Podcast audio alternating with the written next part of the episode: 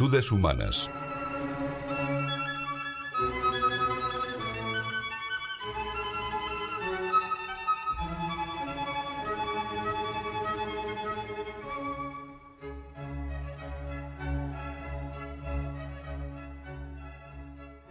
Lo cuenta San Lucas en el capítulo séptimo. Le rogó uno de los fariseos que fuera a comer con él, y habiendo entrado en casa del fariseo, se puso a la mesa. Llega entonces una mujer de la ciudad, conocida públicamente como pecadora, y se acerca para lavar los pies a Jesús, que según la usanza de la época, come recostado. Las lágrimas son el agua de este conmovedor lavatorio. El paño que seca, los cabellos. Con bálsamo traído en un rico vaso de alabastro, unge los pies del maestro y los besa. El fariseo piensa mal. No le cabe en la cabeza que Jesús albergue tanta misericordia en su corazón. Si éste fuese un profeta, imagina, sabría quién es y qué tal es la mujer. Jesús lee sus pensamientos y le aclara. ¿Ves a esta mujer? Yo entré en tu casa y no me has dado agua con que se lavaran mis pies. Y ésta los ha bañado con sus lágrimas y los ha enjugado con sus cabellos. Tú no me has dado el ósculo, y ésta, desde que llegó, no ha cesado de besar mis pies. Tú no has ungido con óleo mi cabeza, y ésta sobre mis pies ha derramado perfumes.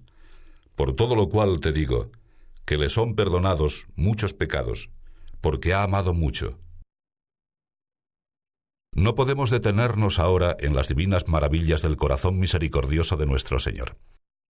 Vamos a fijarnos en otro aspecto de la escena en cómo Jesús echa de menos todos esos detalles de cortesía y delicadeza humanas que el fariseo no ha sido capaz de manifestarle. Cristo es perfectus Deus, perfectus homo. Dios, segunda persona de la Trinidad Beatísima y hombre perfecto. Trae la salvación y no la destrucción de la naturaleza.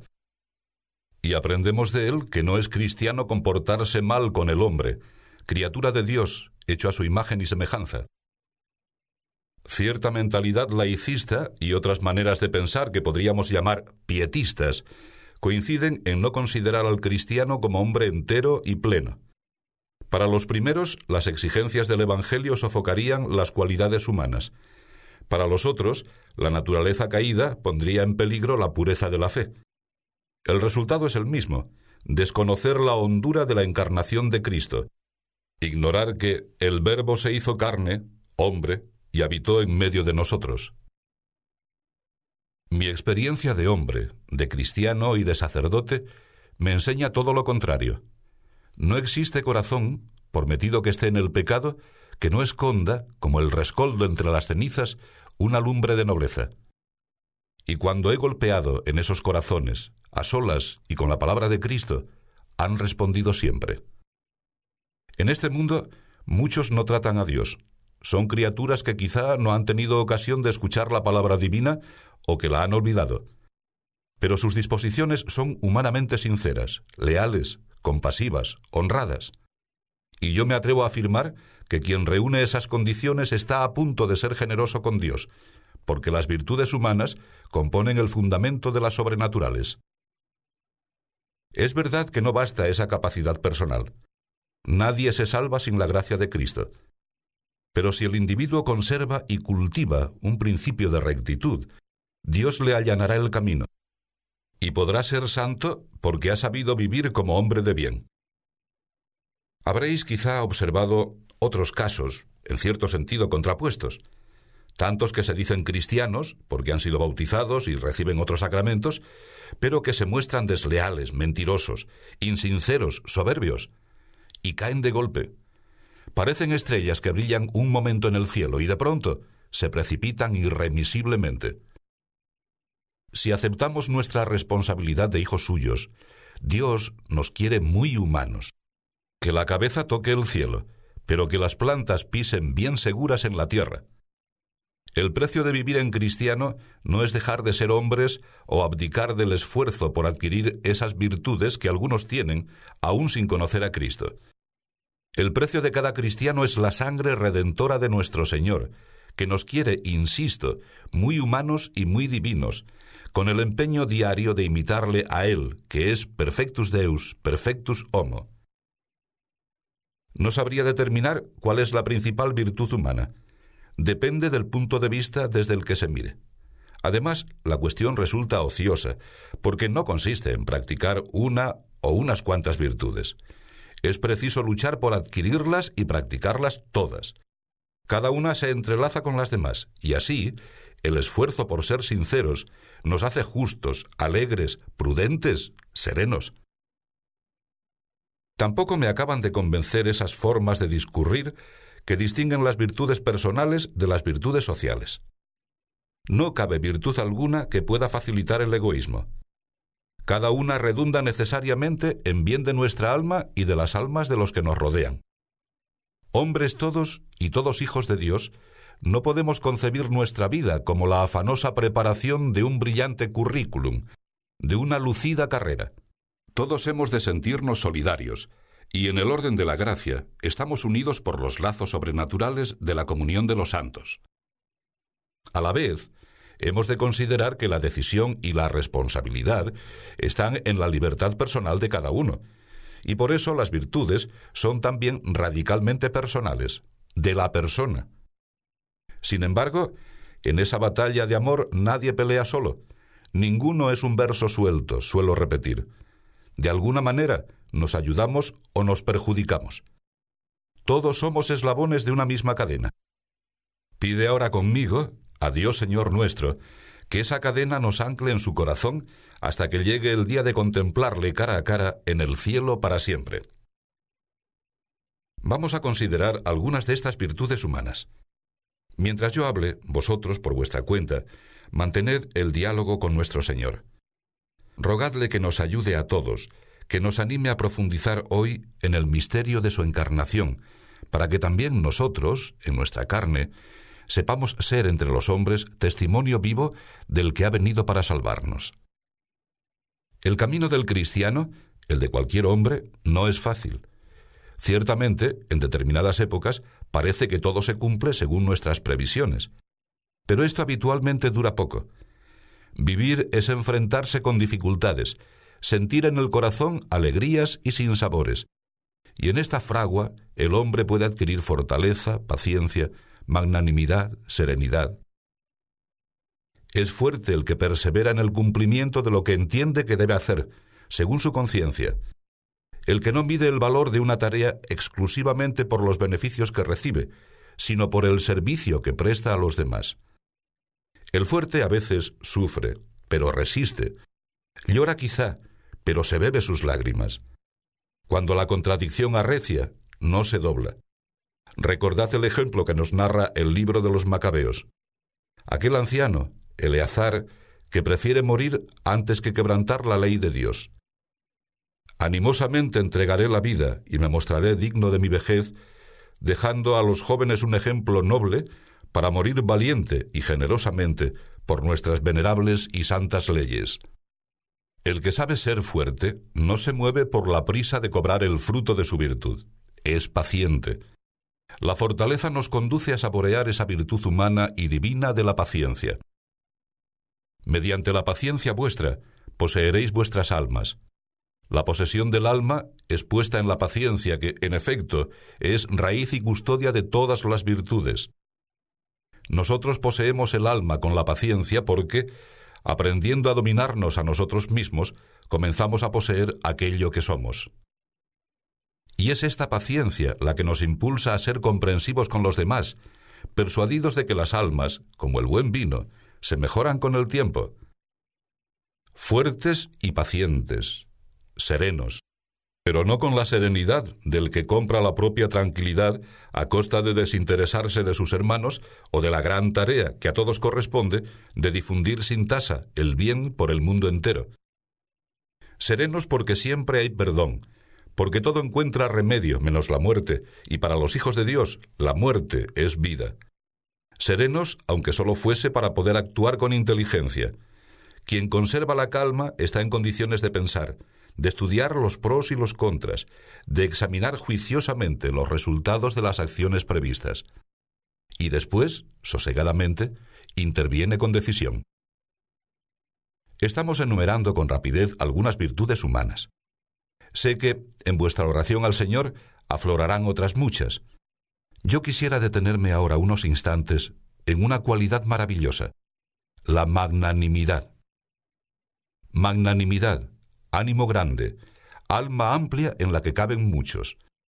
Es la fuerza que nos dispone a salir de nosotros mismos para prepararnos a emprender obras valiosas en beneficio de todos. No anida la estrechez en el magnánimo. No media la cicatería ni el cálculo egoísta, ni la trapisonda interesada.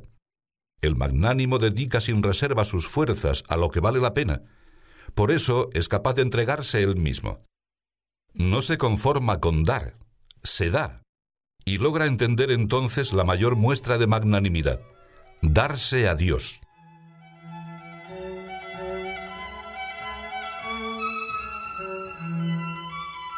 Hay dos virtudes humanas, la laboriosidad y la diligencia, que se confunden en una sola, en el empeño por sacar partido a los talentos que cada uno ha recibido de Dios.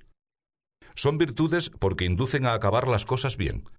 Porque el trabajo, lo vengo predicando desde 1928, no es una maldición, ni un castigo del pecado.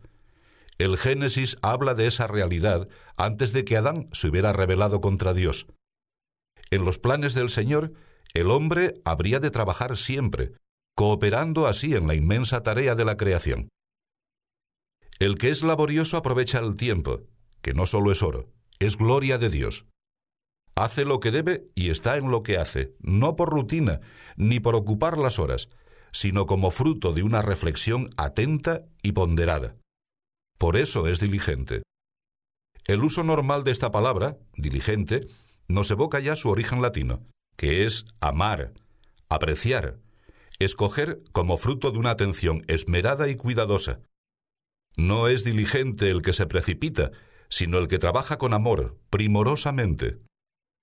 Nuestro Señor, perfecto hombre, eligió una labor manual que realizó delicada y entrañablemente durante la casi totalidad de los años que permaneció en la tierra. Ejercitó su ocupación de artesano entre los otros habitantes de su aldea, y aquel quehacer humano y divino nos ha demostrado claramente que la actividad ordinaria no es un detalle de poca importancia, sino el quicio de nuestra santificación, ocasión continua para encontrarnos con Dios y alabarle y glorificarle con la operación de nuestra inteligencia o la de nuestras manos. Las virtudes humanas exigen de nosotros un esfuerzo continuado, porque no es fácil mantener durante largo tiempo un temple de honradez ante las situaciones que parecen comprometer la propia seguridad. Fijaos en la limpia faceta de la veracidad. ¿Será cierto que ha caído en desuso? ¿Ha triunfado definitivamente la conducta de compromiso, el dorar la píldora y montar la piedra? Se teme a la verdad. Por eso se acude a un expediente mezquino, afirmar que nadie vive y dice la verdad, que todos recurren a la simulación y a la mentira. Por fortuna no es así. Existen muchas personas, cristianos y no cristianos, decididas a sacrificar su honra y su fama por la verdad, que no se agitan en un salto continuo para buscar el sol que más calienta. Son los mismos que, porque aman la sinceridad, saben rectificar cuando descubren que se han equivocado. No rectifica el que empieza mintiendo, el que ha convertido la verdad solo en una palabra sonora para encubrir sus claudicaciones. Si somos veraces, seremos justos. No me cansaría jamás de referirme a la justicia, pero aquí solo podemos trazar algunos rasgos, sin perder de vista cuál es la finalidad de todas estas reflexiones. Edificar una vida interior real y auténtica sobre los cimientos profundos de las virtudes humanas. Justicia es dar a cada uno lo suyo, pero yo añadiría que esto no basta. Por mucho que cada uno merezca, hay que darle más, porque cada alma es una obra maestra de Dios. La mejor caridad está en excederse generosamente en la justicia. Caridad que suele pasar inadvertida, pero que es fecunda en el cielo y en la tierra. Es una equivocación pensar que las expresiones término medio o justo medio, como algo característico de las virtudes morales, significan mediocridad, algo así como la mitad de lo que es posible realizar. Este medio entre el exceso y el defecto es una cumbre, un punto álgido, lo mejor que la prudencia indica. Por otra parte, para las virtudes teologales no se admiten equilibrios, no se puede creer, esperar o amar demasiado. Y ese amor sin límites a Dios revierte sobre quienes nos rodean en abundancia de generosidad, de comprensión, de caridad. Templanza es señorío. No todo lo que experimentamos en el cuerpo y en el alma ha de resolverse a rienda suelta. No todo lo que se puede hacer se debe hacer. Resulta más cómodo dejarse arrastrar por los impulsos que llaman naturales. Pero al final de ese camino se encuentra la tristeza, el aislamiento en la propia miseria. Algunos no desean negar nada al estómago, a los ojos, a las manos. Se niegan a escuchar a quien aconseje vivir una vida limpia. La facultad de engendrar, que es una realidad noble, participación en el poder creador de Dios, la utilizan desordenadamente, como un instrumento al servicio del egoísmo. Pero no me ha gustado nunca hablar de impureza. Yo quiero considerar los frutos de la templanza. Quiero ver al hombre verdaderamente hombre, que no está atado a las cosas que brillan sin valor, como las baratijas que recoge la urraca. Ese hombre sabe prescindir de lo que produce daño a su alma y se da cuenta de que el sacrificio es sólo aparente, porque al vivir así, con sacrificio, se libra de muchas esclavitudes y logra, en lo íntimo de su corazón, saborear todo el amor de Dios. La vida recobra entonces los matices que la destemplanza difumina. Se está en condiciones de preocuparse de los demás, de compartir lo propio con todos, de dedicarse a tareas grandes. La templanza cría al alma sobria, modesta, comprensiva. Le facilita un natural recato que es siempre atractivo, porque se nota en la conducta el señorío de la inteligencia. La templanza no supone limitación, sino grandeza. Hay mucha más privación en la destemplanza, en la que el corazón abdica de sí mismo para servir al primero que le presente el pobre sonido de unos cencerros de lata. El sabio de corazón será llamado prudente, se lee en el libro de los Proverbios. No entenderíamos la prudencia si la concibiésemos como pusilanimidad y falta de audacia. La prudencia se manifiesta en el hábito que inclina a actuar bien, a clarificar el fin y a buscar los medios más convenientes para alcanzarlo. Pero la prudencia no es un valor supremo. Hemos de preguntarnos siempre, ¿prudencia para qué? porque existe una falsa prudencia, que más bien debemos llamar astucia, que está al servicio del egoísmo, que aprovecha los recursos más aptos para alcanzar fines torcidos. Usar entonces de mucha perspicacia no lleva más que a agravar la mala disposición y a merecer aquel reproche que San Agustín formulaba predicando al pueblo. ¿Pretendes inclinar el corazón de Dios, que es siempre recto, para que se acomode a la perversidad del tuyo? Esa es la falsa prudencia del que piensa que le sobran sus propias fuerzas para justificarse. No queráis teneros dentro de vosotros mismos por prudentes, dice San Pablo, porque está escrito, destruiré la sabiduría de los sabios y la prudencia de los prudentes. Santo Tomás señala tres actos de este buen hábito de la inteligencia, pedir consejo, juzgar rectamente y decidir. El primer paso de la prudencia es el reconocimiento de la propia limitación, la virtud de la humildad. Admitir en determinadas cuestiones que no llegamos a todo, que no podemos abarcar, en tantos casos, circunstancias que es preciso no perder de vista a la hora de enjuiciar. Por eso acudimos a un consejero, pero no a uno cualquiera, sino a uno capacitado y animado por nuestros mismos deseos sinceros de amar a Dios, de seguirle fielmente. No basta solicitar un parecer. Hemos de dirigirnos a quien pueda dárnoslo desinteresado y recto.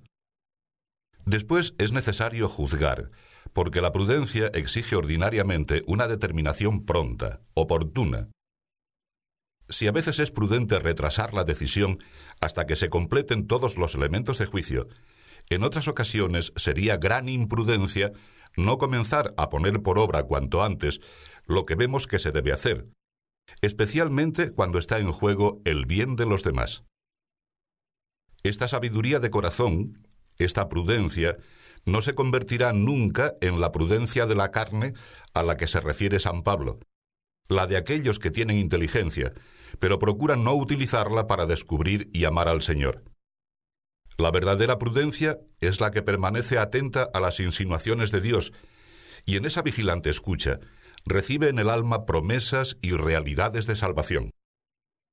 Yo te glorifico, Padre, Señor de cielo y tierra, porque has tenido encubiertas estas cosas a los sabios y prudentes, y las has revelado a los pequeñuelos. Sabiduría de corazón que orienta y rige otras muchas virtudes. Por la prudencia el hombre es audaz, sin insensatez. No excusa, por ocultas razones de comodidad, el esfuerzo necesario para vivir plenamente según los designios de Dios. La templanza del prudente no es insensibilidad ni misantropía. Su justicia no es dureza. Su paciencia no es servilismo. No es prudente el que no se equivoca nunca, sino el que sabe rectificar sus errores. Es prudente porque prefiere no acertar veinte veces antes que dejarse llevar de un cómodo abstencionismo. No obra con alocada precipitación o con absurda temeridad, pero asume el riesgo de sus decisiones y no renuncia a conseguir el bien por miedo a no acertar. En nuestra vida encontramos compañeros ponderados, que son objetivos, que no se apasionan inclinando la balanza hacia el lado que les conviene. De esas personas casi instintivamente nos fiamos, porque sin presunción y sin ruidos de alaracas, proceden siempre bien, con rectitud. Esta virtud cardinal es indispensable en el cristiano. Pero las últimas metas de la prudencia no son la concordia social o la tranquilidad de no provocar fricciones. El motivo fundamental es el cumplimiento de la voluntad de Dios, que nos quiere sencillos, pero no pueriles, amigos de la verdad, pero nunca aturdidos o ligeros. El corazón prudente poseerá la ciencia, y esa ciencia es la del amor de Dios, el saber definitivo, el que puede salvarnos trayendo a todas las criaturas frutos de paz y de comprensión, y para cada alma la vida eterna.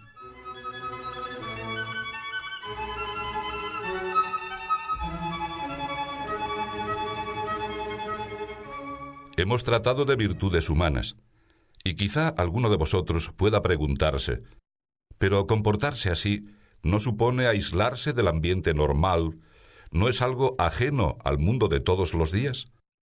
No. En ningún sitio está escrito que el cristiano debe ser un personaje extraño al mundo.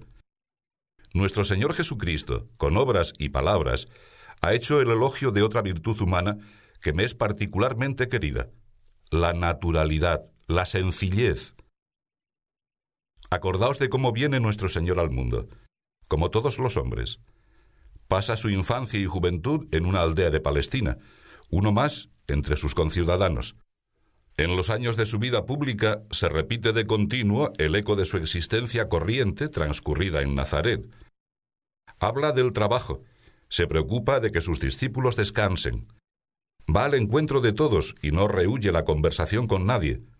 Dice expresamente a los que le seguían que no impidan que los niños se acerquen a él evocando quizá los tiempos de su infancia, pone la comparación de los pequeños que juegan en la plaza pública. ¿No es todo esto normal, natural, sencillo? ¿No puede vivirse en la vida ordinaria? Sucede, sin embargo, que los hombres suelen acostumbrarse a lo que es llano y ordinario, e inconscientemente buscan lo aparatoso, lo artificial. Lo habréis comprobado como yo. Se encomia, por ejemplo, el primor de unas rosas frescas, recién cortadas, de pétalos finos y olorosos. Y el comentario es, parecen de trapo. La naturalidad y la sencillez son dos maravillosas virtudes humanas que hacen al hombre capaz de recibir el mensaje de Cristo. Y al contrario, todo lo enmarañado, lo complicado, las vueltas y revueltas en torno a uno mismo, construyen un muro que impide con frecuencia oír la voz del Señor. Recordad lo que Cristo echa en cara a los fariseos. Se han metido en un mundo retorcido que exige pagar diezmos de la hierbabuena, del eneldo y del comino, abandonando las obligaciones más esenciales de la ley, la justicia y la fe. se esmeran en colar todo lo que beben para que no pase ni un mosquito, pero se tragan un camello. No, ni la vida humana noble del que sin culpa no conoce a Jesucristo, ni la vida del cristiano deben ser raras, extrañas. Estas virtudes humanas que estamos considerando hoy conducen todas a la misma conclusión. Es verdaderamente hombre el que se empeña en ser veraz, leal, sincero, fuerte, templado, generoso, sereno, justo, laborioso, paciente. Comportarse así puede resultar difícil, pero nunca extraño. Si algunos se asombrasen, sería porque miran con ojos turbios, nublados por una secreta cobardía, falta de reciedumbre. Cuando un alma se esfuerza por cultivar las virtudes humanas, su corazón está ya muy cerca de Cristo. Y el cristiano percibe que las virtudes teologales, la fe, la esperanza, la caridad, y todas las otras que trae consigo la gracia de Dios, le impulsan a no descuidar nunca esas cualidades buenas que comparte con tantos hombres. Las virtudes humanas, insisto, son el fundamento de las sobrenaturales, y éstas proporcionan siempre un nuevo empuje para desenvolverse con hombría de bien. Pero en cualquier caso, no basta el afán de poseer esas virtudes. Es preciso aprender a practicarlas. Discite benefacere. Aprended a hacer el bien. Hay que ejercitarse habitualmente en los actos correspondientes, hechos de sinceridad, de veracidad, de ecuanimidad, de serenidad, de paciencia. Porque obras son amores, y no cabe amar a Dios solo de palabra, sino con obras y de verdad. Si el cristiano lucha por adquirir estas virtudes, su alma se dispone a recibir eficazmente la gracia del Espíritu Santo, y las buenas cualidades humanas se refuerzan por las mociones que el Paráclito pone en su alma. La tercera persona de la Trinidad Beatísima, dulce huésped del alma, regala sus dones, don de sabiduría, de entendimiento, de consejo, de fortaleza, de ciencia, de piedad, de temor de Dios. Se notan entonces el gozo y la paz, la paz gozosa, el júbilo interior con la virtud humana de la alegría. Cuando imaginamos que todo se hunde ante nuestros ojos, no se hunde nada, porque tú eres, Señor, mi fortaleza. Si Dios habita en nuestra alma, todo lo demás, por importante que parezca, es accidental, transitorio. En cambio, nosotros, en Dios, somos lo permanente. El Espíritu Santo, con el don de piedad, nos ayuda a considerarnos con certeza hijos de Dios. Y los hijos de Dios, ¿por qué vamos a estar tristes? La tristeza es la escoria del egoísmo. Si queremos vivir para el Señor, no nos faltará la alegría, aunque descubramos nuestros errores y nuestras miserias. La alegría se mete en la vida de oración hasta que no nos queda más remedio que romper a cantar, porque amamos y cantar es cosa de enamorados. Si vivimos así, realizaremos en el mundo una tarea de paz. Sabremos hacer amable a los demás el servicio al Señor porque Dios ama al que da con alegría. El cristiano es uno más en la sociedad, pero de su corazón desbordará el gozo del que se propone cumplir, con la ayuda constante de la gracia, la voluntad del Padre. Y no se siente víctima, ni capitidisminuido, ni coartado. Camina con la cabeza alta, porque es hombre y es hijo de Dios. Nuestra fe confiere todo su relieve a estas virtudes que ninguna persona debería dejar de cultivar. Nadie puede ganar al cristiano en humanidad. Por eso el que sigue a Cristo es capaz, no por mérito propio, sino por gracia del Señor, de comunicar a los que le rodean lo que a veces barruntan pero no logran entender, que la verdadera felicidad, el auténtico servicio al prójimo, pasa solo por el corazón de nuestro Redentor, perfectus Deus, perfectus homo. Acudamos a María, Madre nuestra, la criatura más excelente que ha salido de las manos de Dios. Pidámosle que nos haga hombres de bien, y que esas virtudes humanas, engarzadas en la vida de la gracia, se conviertan en la mejor ayuda para los que, con nosotros, trabajan en el mundo por la paz y la felicidad de todos.